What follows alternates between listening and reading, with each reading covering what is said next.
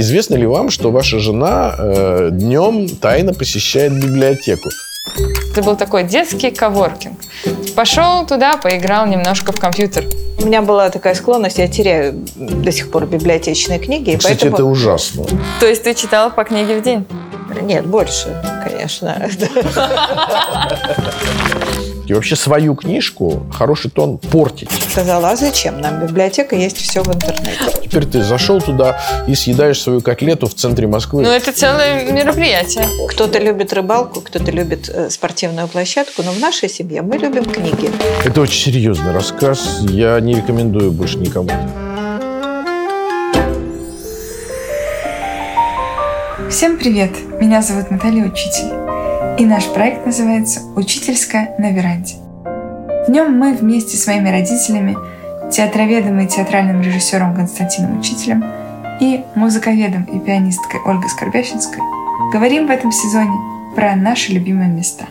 Мы обсудим места, куда любили ходить в детстве и любим ходить сейчас. Попутешествуем по разным культурным маршрутам, делая остановки там, где можно не просто прикоснуться к искусству, но и расширить свои знания о нем. И тема первого выпуска – библиотеки.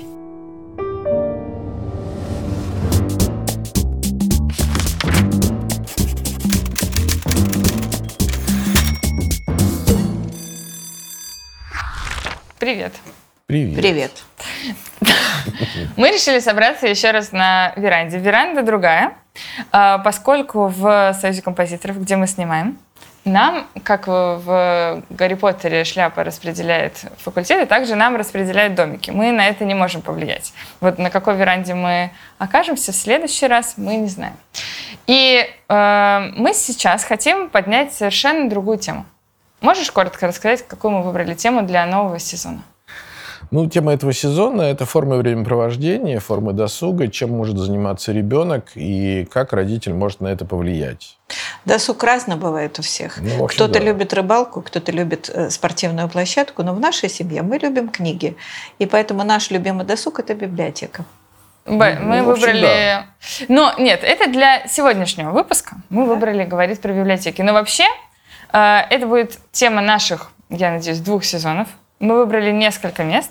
Но начнем давайте с библиотеки. Когда мы говорим места, мы говорим в данном случае не про конкретные места, а Да. про разные, ну, как сказать. э, Да, кстати, насчет рыбалки я задумался. Еще... Грибы. Грибы, грибы. мы Спорт. можем- Ну, конечно. Но мы выбрали то, куда мы Велосипед. ходили в детстве. Бассейн. Часто. Да, куда мы ходили в детстве часто. И куда мы все-таки, как взрослые люди, продолжаем ходить, в том числе потому, что в детстве мы познакомились с этими местами.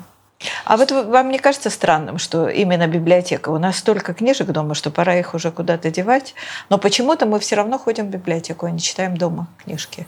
Это вообще очень интересная тема. Мне кажется, что вообще те люди, у которых много книжек, они как раз довольно часто ходят в библиотеку. А что такое библиотека? Это ведь не только собрание книжек и собрание информации, а что еще? Ну, давайте вообще начнем с того, зачем нужна библиотека.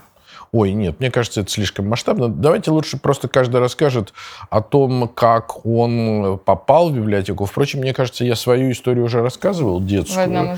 Я могу рассказать, как мы пошли с Илюшей, например, с нашим сыном, пошли впервые в библиотеку. Давай. Э, Я помню, что э, Илюша... Да, кстати, библиотека – это очень хорошее место для того, чтобы там... Там, во-первых, тихо. Да. Во-вторых, там можно скрыться от э, своих бытовых обстоятельств. Если у вас не все в порядке с жилищем, например, вы живете в коммунальной квартире, вот как мы жили тогда, да, и ваша коммунальная квартира не отличается особым шиком, и, в общем, э, трудно достичь там... ну, Да просто места мало в ну комнате. да, места мало, да. Вот. А между тем рядом на Большой Морской имелась библиотека имени, имени Пушкина. Пушкина, которая выглядела как дворец. Наверное, она и была когда-то э, особняком каким-то, я думаю, дворянским. Да, конечно, это особняк. И, Да. и просто там симпатичные интерьеры, и там очень хороший был персонал, ну, в смысле, библиотекари, и, и, э, просто там много места. И я помню очень хорошо, что там... Ковер, на котором нарисованы были э, Машинки, э, как- машинки как или дорога. Вот можно было машинками, э, ползая по ковру, водить по этим дорогам. Ну, то есть для самых маленьких было создано какое-то оптимальное Пространство, пространство, да, да, где можно было... Я помню, что Илью в первый раз больше всего заинтересовали, естественно, вот эти тонкие журналы комиксов, которых там Меня было они потом просто очень долго завались. интересовали. Да. Ну да, их очень много, и у нас дома, конечно, все это было, но, но в таких количествах, да, и в таком разнообразии, это вот было достигнуто в библиотеке имени Пушкина. Там был вот зал для самых маленьких, ползай, не хочу, и листай журналы, и потом... Мягкие игрушки, и какие-то там Ну, были там еще была даже кубики, была компьютерная комната. компьютерная комната. Ну и кроме да. того, читальный зал с изумительным светом, со стеклянными столами, и зал с аквариумами, и кресла, в которые можно И залезть с концертный ногами. зал с роялем, где Да, мы потом устраивали да. вечера. Помнишь, как ты был Дедом Морозом? Ну, я, мы- я не устраивал там вечеров, это ты устраивала что-то. А я единственный раз там был Дедушкой Морозом, но это вообще отдельный рассказ. Это, ну, очень, расскажи. это очень серьезный рассказ. Я не рекомендую больше никому. Я предлагаю, Да. я предлагаю все-таки на этом э, сфокусировать наше внимание, что выходит, что раньше мы ходили в библиотеку, потому что у многих людей были стесненные бытовые обстоятельства, А во-первых. сейчас как будто не стесненные. Но Ну, сейчас, у на нас. самом деле, многие студенты но- продолжают ходить в библиотеку именно потому, что им хочется где-то работать. Ну, например, сейчас есть библиотека, ну, там, в Петербурге библиотека Маяковского, куда приходят ребята, потому что им действительно нужен стол, свет, ну, в принципе, все то же Стол, самое. свет, извините, туалет э, нормальный какой-то. Ну, э, иногда буфет, кстати говоря. Вот лайфхак. Эм, как вообще в Москве дешево и сердито э, выпить кофе, покушать, Давай. эм, отдохнуть в самом центре города. Это лайфхак от Ильи Учителя, твоего брата и нашего сына. Надо идти в Российскую государственную библиотеку, бывшую имени Ленина. Вот прямо на Арбат, приезжаешь на станцию библиотека имени Ленина, идешь туда, э, записываешься. Я, кстати, недавно поменял там карточку свою. Вот. Очень важно. Да, ну, потому что это быстро. Там такие любезные, очень пожилые тетушки делают тебе эту карточку. Теперь ты зашел туда и съедаешь свою котлету в центре Москвы за, там, не знаю, 70 рублей. Правда, вот котлета, она мне не очень близка. Но вот сама по себе библиотека, там диваны, на которых люди сидят и играют в шахматы. Там какие-то полусумасшедшие бабушки. Там масса молодежи. И среди всего этого очень уютно себя чувствовал Илюша Учитель, который там обыкновенно не только читал, и он там очень много работал. Ну, когда уже студентом был. Ну, когда уже студентом был. Лежал на диване, например. Потому что библиотека, да, это такое место, где, ну, тихо, можно отдохнуть, ты можешь пожить своей Но насчет котлеты жизнью. я скажу, что в Российской национальной библиотеке, пусть меня простят ее сотрудники, я там все время обитаю. Вот я вам не рекомендую есть в буфете Да, и котлету. насчет, и насчет, не, не только насчет котлет, тут у нас Не большие проблемы. Мне кажется, надо как-нибудь сделать отдельную передачу про еду, но сейчас наша тема библиотека. И я хочу сказать, что, что почему он пошел туда. Потому что в детстве это стало привычным. То есть это что-то, что закладывается в детстве, что библиотека — это какое-то место, куда ты можешь прийти и отдохнуть. в Нет, том и числе. отдохнуть, и поработать, и... э, нет, это действительно очень важная вещь, потому что э, вообще очень многие возможности люди не используют. Ну, например, если ты не научился, как наша мама, ездить в детстве на велосипеде, теперь довольно сложно научиться. Да. Хотя ты, ты понимаешь, что это может быть и очень Спасибо много большое. удовольствия. Я, значит, умею ездить на велосипеде очень хорошо. Если ты не научился, как наша мама, ездить, то уже и не научишься никогда. Именно.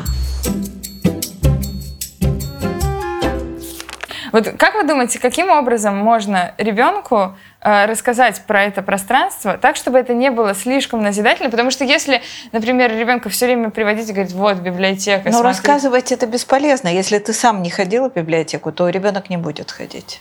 То есть Ну, все-таки почему? показывать ему все так же своим примером, как ходить в библиотеку. Да, да. И вообще ничего назидательного не может быть в воспитании ребенка. Ну, Надо просто образом? жить с ним вместе. И если ты привык ходить в библиотеку, не грусти, Костя. Э, Костя вспомнил библиотеку в Кривом Роге, куда он заходил Нет, я, я, после задумался, школы. я задумался о том, что у нас какая-то снобистская позиция получается, что если уж ты не ходишь в библиотеку, то и ребенок твой тоже не будет ходить. Мне кажется, что здесь очень многое зависит от... э, ну, как это... Собственно, вы, наверное, догадались, дорогие зрители, да, что мы вот разговариваем вообще о- о- о- об этих факторах приобщения к чему-нибудь. Да. Точно то же самое в спорте, в музее, в концертном зале, да, о чем мы, наверное, поговорим еще. Ну, вот э, мне кажется, что вот эта первая встреча, она действительно очень важна. Первые встречи, эмоции первой встречи. Ну вот я знаю, что в Петербурге очень многих детей приводят в библиотеку, некоторые Классами. школы, классами, да, Да. и что-то здесь работает, а что-то наоборот Есть не экскурсии, вот все время идут толпы э, Ну вот мне кажется, такое школьников знакомство- среднего класса. там, Мне кажется, такое класс. знакомство не самое лучшее, когда тебя приводят э, толпой школьников э, в Ну, библиотеку. почему? Ну, Ну, тоже да. неплохо. Конечно, круто, когда ты пришел с мамой или с бабушкой или с папой, и э, тебе библиотекарь какая-то милая, симпатичная говорит, что можно лечь на ковер, Да. взять любые журналы, и здесь можно валяться сколько хочешь. Вот наш сын, он, он этим очень злоупотреблял. Ты помнишь, как мы его забыли в библиотеке? Да, ну я, я очень хорошо помню, что нас оставляли... Почему мы забыли? Сейчас мы расскажем эту историю. Потому что нас с моим братом оставляли в библиотеке, и мы там проводили время самостоятельно. То есть это был такой детский коворкинг. Пошел туда, поиграл немножко в компьютер. Ну, так она же Э, для этого и нужна конечно. отчасти. Да. И потом, э, мне кажется, еще очень важная вещь. Да, дома полно книжек, но все-таки дома нет, э, во-первых, каталогов. Ну и э, мне кажется, что есть еще специфическая атмосфера. То есть, действительно, вот, скажем, в публичной Конечно, библиотеке... кто-то любит есть дома, а кто-то Да. любит есть в В столовой. столовой, да. Вот. Кто-то любит читать книжки лежа на диване, а кто-то э, хочет пойти в библиотеку. Вид из большого зала публичной библиотеки на Екатерининский сад, он вообще стоит какие-то колосса... стоит колоссальных денег. Да, просто, ну вот когда ты сидишь и смотришь в окно, а там зима, снег, э, памятник Екатерине, ну это божественное ощущение, тем более, что у тебя тут 50 миллионов книжек. Но мне все равно кажется, что люди боятся ходить в библиотеку. Если мы устроим опрос, вот э, мы, кстати, будем очень рады, если вы в комментариях поделитесь, как часто вообще вы ходите в библиотеки. Мне кажется, очень многие люди редко ходят в библиотеку. Почему? Потому что в детстве, наверное, не было такой привычки. И потому что не очень понятно вообще, как это все организовано. Еще есть ощущение, что все в интернете. У очень Это многих да. людей вот есть такое ощущение, ну там все в интернете. Но за- вот наш и ректор замечательно сказал, когда переезжала консерватория в другое здание, Да, то расскажи. колоссальные библиотечные фонды увезли, э, Упаковали. упаковали, увезли, и когда они ректора на- на спросили, складе. а где же будет библиотека, он сказал, а зачем нам библиотека, есть все в интернете. А вот расскажи, ведь это было одним из главных факторов для тебя при поступлении в консерваторию. Да, конечно. Расскажи, как это было. Ну, все-таки, наверное, сначала про детскую библиотеку. Нет, давай сначала про это. Ну, давай. Расскажи. Ну, э, как один из факторов. Я, э, готовясь к коллоквиуму, получила пропуск, разрешение посещать библиотеку консерватории, читальный зал. И когда я туда зашла и посмотрела на каталог, и посмотрела, сколько там есть всего, я поняла, что я хочу здесь учиться. Вот э, как угодно, но учиться здесь, потому что э, здесь есть все. И, в общем, это было то, э, то место, где я проводила больше всего времени, когда училась в консерватории. Ну, у нас был абсолютно потрясающий читальный зал. Да, да, да, да. И Тоже с видом на Римского Курского, на Театральную площадь.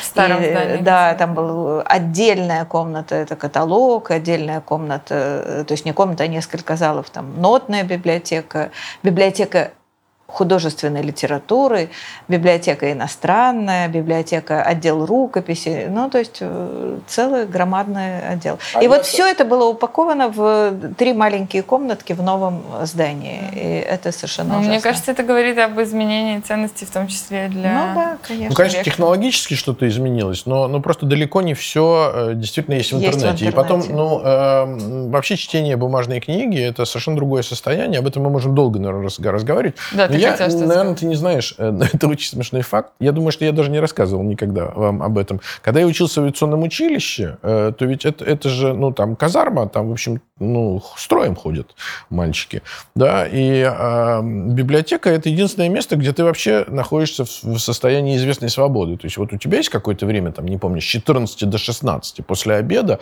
и до там какого-то очередного там построения, да, вот. И тут ты пошел в библиотеку, и вот я помню, что именно в этой библиотеке там работала Лена Кислюк-Векслер, да, и мне, ну, как всем курсантам, в общем, многое было доступно. И вот именно там, кстати говоря, я, по-моему, впервые э, прочитал верноподданного Генриха Манна, и точно помню, что по-русски впервые там прочитал «Игру в бисер». Но это было в каком году? Ну, это было в 85-86 году. Понятно. Я не могу не вспомнить историю, которую рассказал отец моей э, одной студентки. Помнишь? Расскажи. Я не понял твоей интонации, она была такая... Потому что сейчас совершенно Ну. другое, другое время, абсолютно другой год. Отец моей студентки э, работал, представьте себе, лет 30 э, в Гатчинском райвоенкомате. А, да, я помню. Да, да, да. И он мне говорил, э, когда я приезжала к нему, что ужасно, сейчас нужно уходить на пенсию, я не знаю, на кого я оставляю военкомат.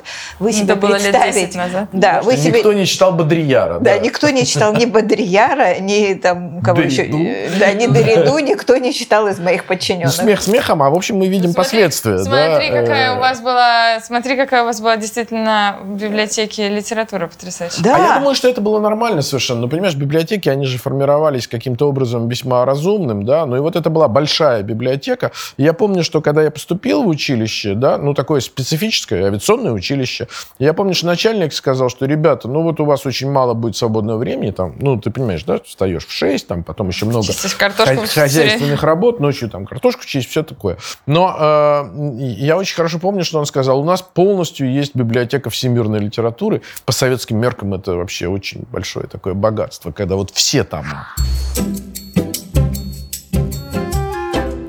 А скажи, пожалуйста, в театральном институте читают книжки студенты? О, в театральном институте все-таки читальный зал, этот мною очень любимый, Крошечный он выглядит, он совершенно. небольшой, да, но он уютный, симпатичный, там интересные... Но есть потрясающая театральная библиотека на площади Островского. Об этом надо отдельно поговорить. Но вот что касается театрального института, то, конечно, там это выглядит немножко иначе, потому что там э, прибегали все время ребята, актеры и режиссеры, да, и, и тут очень велика роль вот человека, который работает непосредственно в библиотеке, потому что прибегает режиссер и говорит, мне нужна какая-нибудь там одноактная пьеска, на, на двоих вот и девочка, чтобы была там вот так, понимаете, да? И библиотекарь говорит, а, вот у нас есть каталог одноактных пьес вот сейчас, да, и они, э, то есть, понимаете, э, там совсем иное отношение. То есть есть, конечно, театроведы, там отчасти продюсеры, режиссеры, которые сидят, читают какие-то книжки, журналы. Но там есть еще вот эта вот необходимость все время искать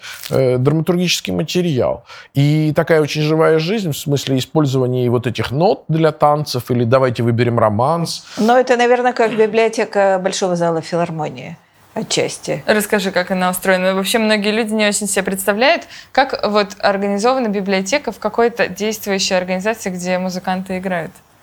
Ну, там, во-первых, основной э, массив – это ноты. И Репертуарные. Репертуар э, филармонии. И библиотекарь э, ездит э, на гастроли с оркестром, как я понимаю, и возит эти ноты, э, и возит все экземпляры их, и отвечает... партии, партитуры. партии, партитуры, отвечает за то, чтобы у дирижера э, были все партитуры на пепитре. И есть, да, всякие комические истории про то, как э, забывал э, библиотекарь принести, например, какую-нибудь партию, ну и что делать исполнитель, не очень понятно. Да. Ну, мне кажется, это очень специфический разговор про нотные библиотеки. Но вот давайте все-таки вернемся. Мне кажется, К есть две, две магистральные темы. Одна – это детские библиотеки. И я рассказывал о том, что мне очень понравилась библиотека с первого взгляда, когда дедушка меня повел в, в нашу Криворожскую библиотеку. Ну, а ты, собственно, там провела в, в- Днепре какое-то бесконечное Расскажи, количество часов и дней в своей детской библиотеке. Расскажи, А, как Прямо из музыкальной школы, о которой мы будем говорить, я выходила, переходила дорогу и в библиотеку имени Воронцова, почему-то она называлась. Я даже не знаю, кто такой Воронцов до сих пор. Ну, сейчас, Граф. Да, ну, прям, ты думаешь, имени графа Воронцова на Ну, проспекте Воронцова? сейчас это не загадка. важно, давайте Ну, двигаться. в общем, в эту детскую библиотеку я переходила именно в читальный зал и сидела там до закрытия. Закрывалась она не очень поздно, часов там в 6-7 Шесть, вечера. Да, и дальше я ехала домой специально, э, чтобы успеть к приходу родителей с работы. Вот так. Я проводила, причем это были мои тайные посещения. Вместо того, чтобы идти домой и заниматься на рояле, я шла в библиотеку и читала там. То есть в то время, как другие дети нормально идут куда-нибудь в подворотню, курят там, пьют пиво, да, а, там, я не знаю, играют в... э, Во что играли у вас в школе? Вот какие-то такие игры, когда надо монетка там, да? Вот э, можно пойти в библиотеку, там есть такое замечательное слово «заныкаться». Ну, в Знаешь, общем, что это э, мне э, выдавали Спрятаться. книжку на дом в 6 часов. И я шла с этой книжкой в трамвай. Одну? Можно было взять только одну? Можно было много, но я брала одну, потому А. что у меня была такая склонность, я теряю до сих пор библиотечные книги. и Кстати, поэтому... это ужасно. Да, Это я брала кошмар. только одну книгу. С этой книгой ехала в трамвае, поднималась с ней по лестнице, открывала дверь мне соседка и говорила, ну ты хоть шубу сними. Ну, вообще я говорила, да-да-да, сейчас, сейчас. Как в фильме про Как про Шурика. Шурика. Вот Да, это, да, да, Так я А шла помните, домой с книгой. э, А на следующий день я шла возвращать эту книгу, оставалась там до шести вечера, брала новую, и, в общем, так. То есть ты это- читала по книге в день? Нет, больше, конечно.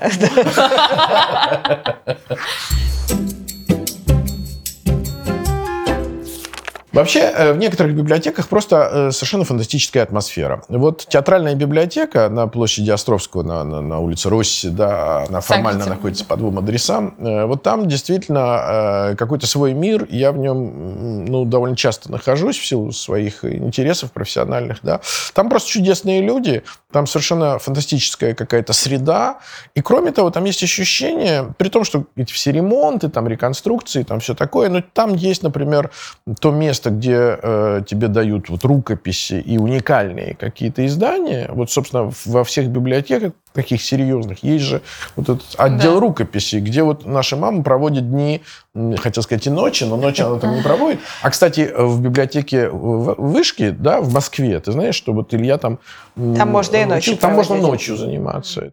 Но я хочу сказать, что в театральной библиотеке э, то, что вы имеете возможность, и это, в общем, ну, довольно широкие возможности, там, листать какие-то издания 18-19 века, русские, французские, то, что э, ты можешь открыть рукопись, господи, Шварца, или э, там, э, ну, какие-то уникальные цензурные экземпляры. Да? Библиотека э, хранит театральная все, весь фонд э, российской имперской цензуры.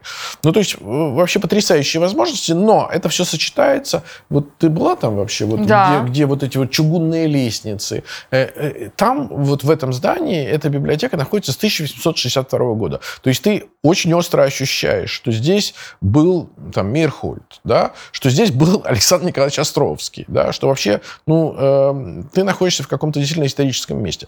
Если э, говорить о, о месте, ну, тут нельзя не вспомнить бриллиантскую библиотеку в Оксфорде, где снимали э, Гарри Поттера, да, и помните, когда мы туда реши- решили попасть, то, я не помню, 20 евро это стоит? 20 Да, ну, фунтов, ну это целое мероприятие. Но главное, что эти билеты невозможно купить, да, и что, собственно, э, это очень интересная экскурсия, ну, мне кажется, минут на 40 вся история, да, вот, и, в общем, все хотят э, попасть в это, ну, действительно, совершенно потрясающее место. Помнишь, там рассказывают историю о том, что это работало только в дневное время, потому что до... Свеч- Потому что нельзя было электри- свечи. Да, нельзя было зажигать Да. свечи, и до электрической эры это было только при свете дня. Да? Ну и вообще э, какое-то потрясающее место. Но когда ты попадаешь вовнутрь публичной библиотеки, когда ты попадаешь в зал вот в ротонду, как, ну вот это тоже совершенно потрясающее ощущение, да. потому что это вот память веков, это без преувеличения, действительно века. Ты приходишь в этот отдел рукописи, этот отдел рукописи там 200 лет находится, да,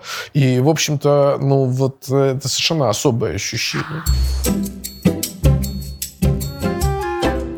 Но мне кажется, что многих людей почему-то отпугивает э, посещение каких-то неизвестных им библиотек. Например, мы очень часто ходим в библиотеки в путешествиях. Ну, то есть просто вот Ну место, вот здесь, куда... в Зеленогорске. Ну, например. не только в Зеленогорске, но вот помнишь, мама? Комарова. Да, в Комарова. О, Комарова приезжаешь, в, приезжаешь в Лейпциг. Да. Или, да? Да, Но Лейпциг это просто, Альбертина это вообще лучшее место на Земле. да, да. Или мы в Копенгагене. Ну, То есть просто место, куда э, хочется прийти, чтобы там отдохнуть, где достаточно понятно, что будет происходить внутри. Но мне кажется, что людей это отпугивает. Вот как, например, я многих своих друзей спрашиваю, были ли они, например, там в синагоге.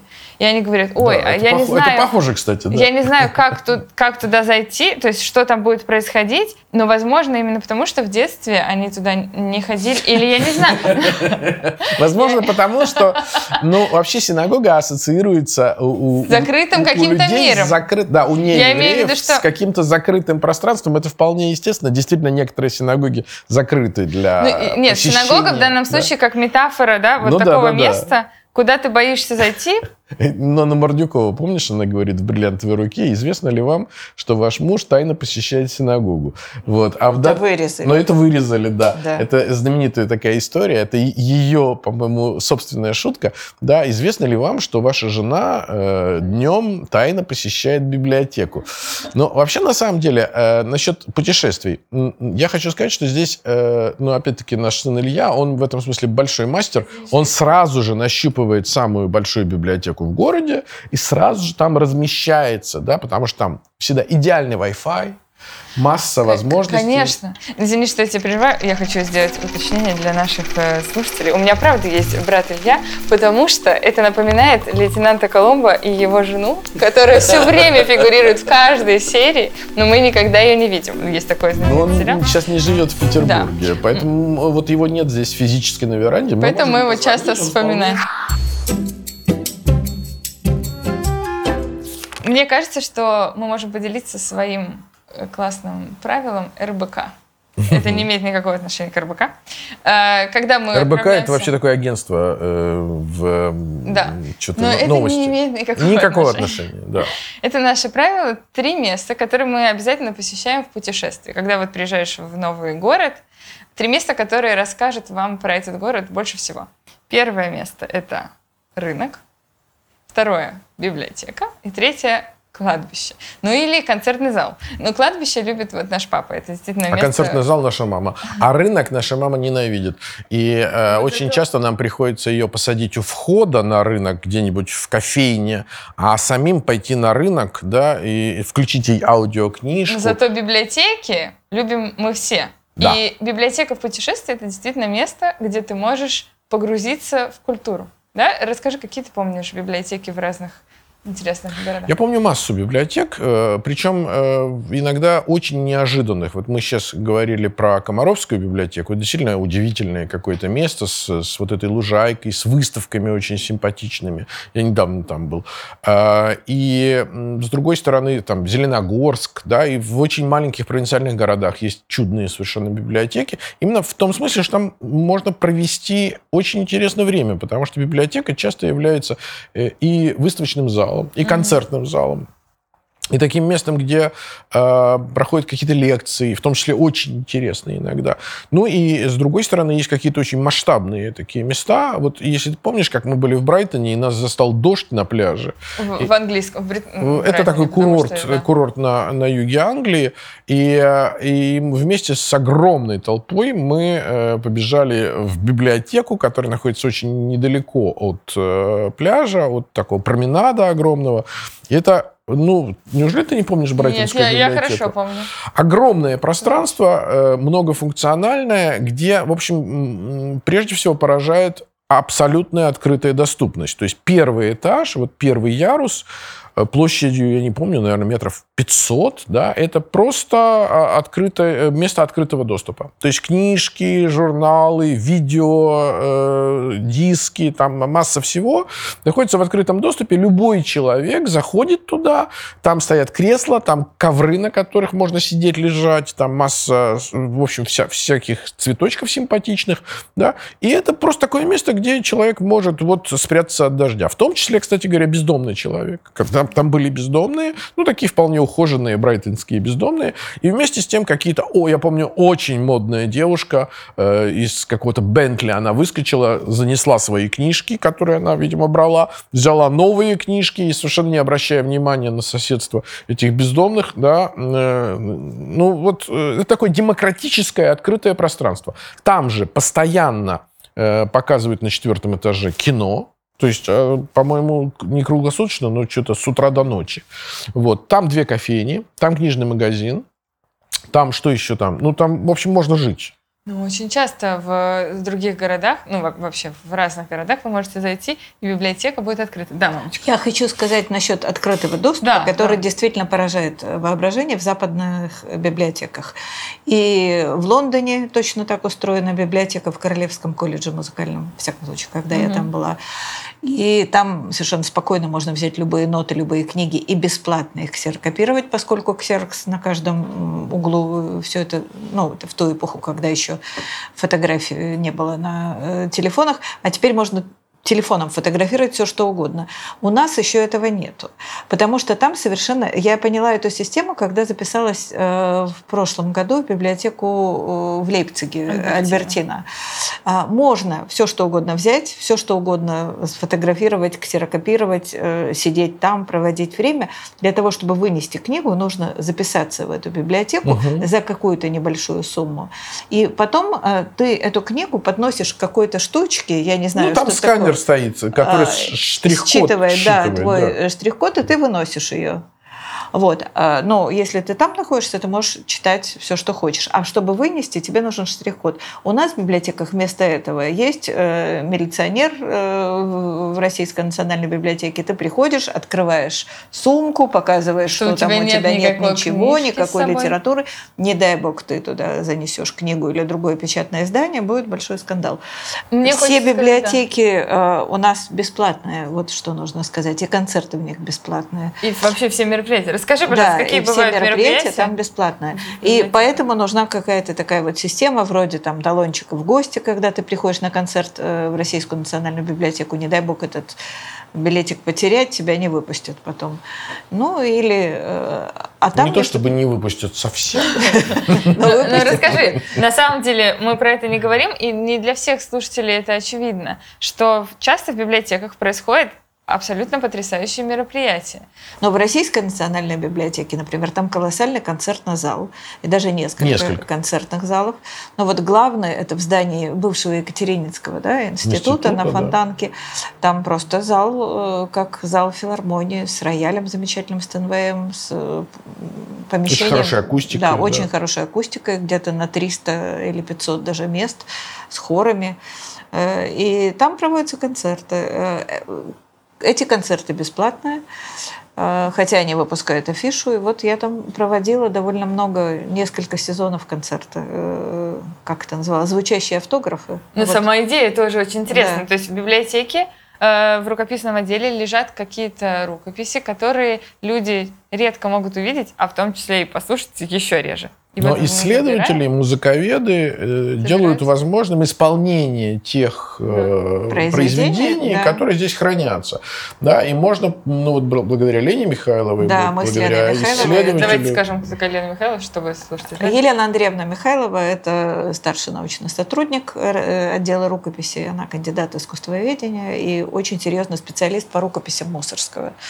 И вообще знает все абсолютно о рукописном отделе. Мы с ней делали этот цикл лекций, в котором мы... Ну, мне кажется, замечательная идея. Ну, идея была хорошая. Ну, и смысл в том, чтобы дать, дать э, вот этим рукописям э, прозвучать здесь же, в этом здании. Да? да. И, и, ну, вообще, это очень интересная штука, вот когда речь идет о, о каких-то уникальных вещах. Ну, я же хвастался вам, что э, вот сейчас идет выставка в театральной библиотеке. Всем. всем хочу похвастаться. Это очень приятное и такое уникальное соседство. В театральной библиотеке выставка э, книг с дарственными надписями. Авторы дарят библиотеке свои книги. Я тоже когда-то этой библиотеке, своей библиотеке, подарил э, одну из своих книжек. Вот, и обнаружил, что она на выставке «Наши читатели» между э, книгами там, Товстоногова, Акимова, Козинцева, Басилашвили и так далее.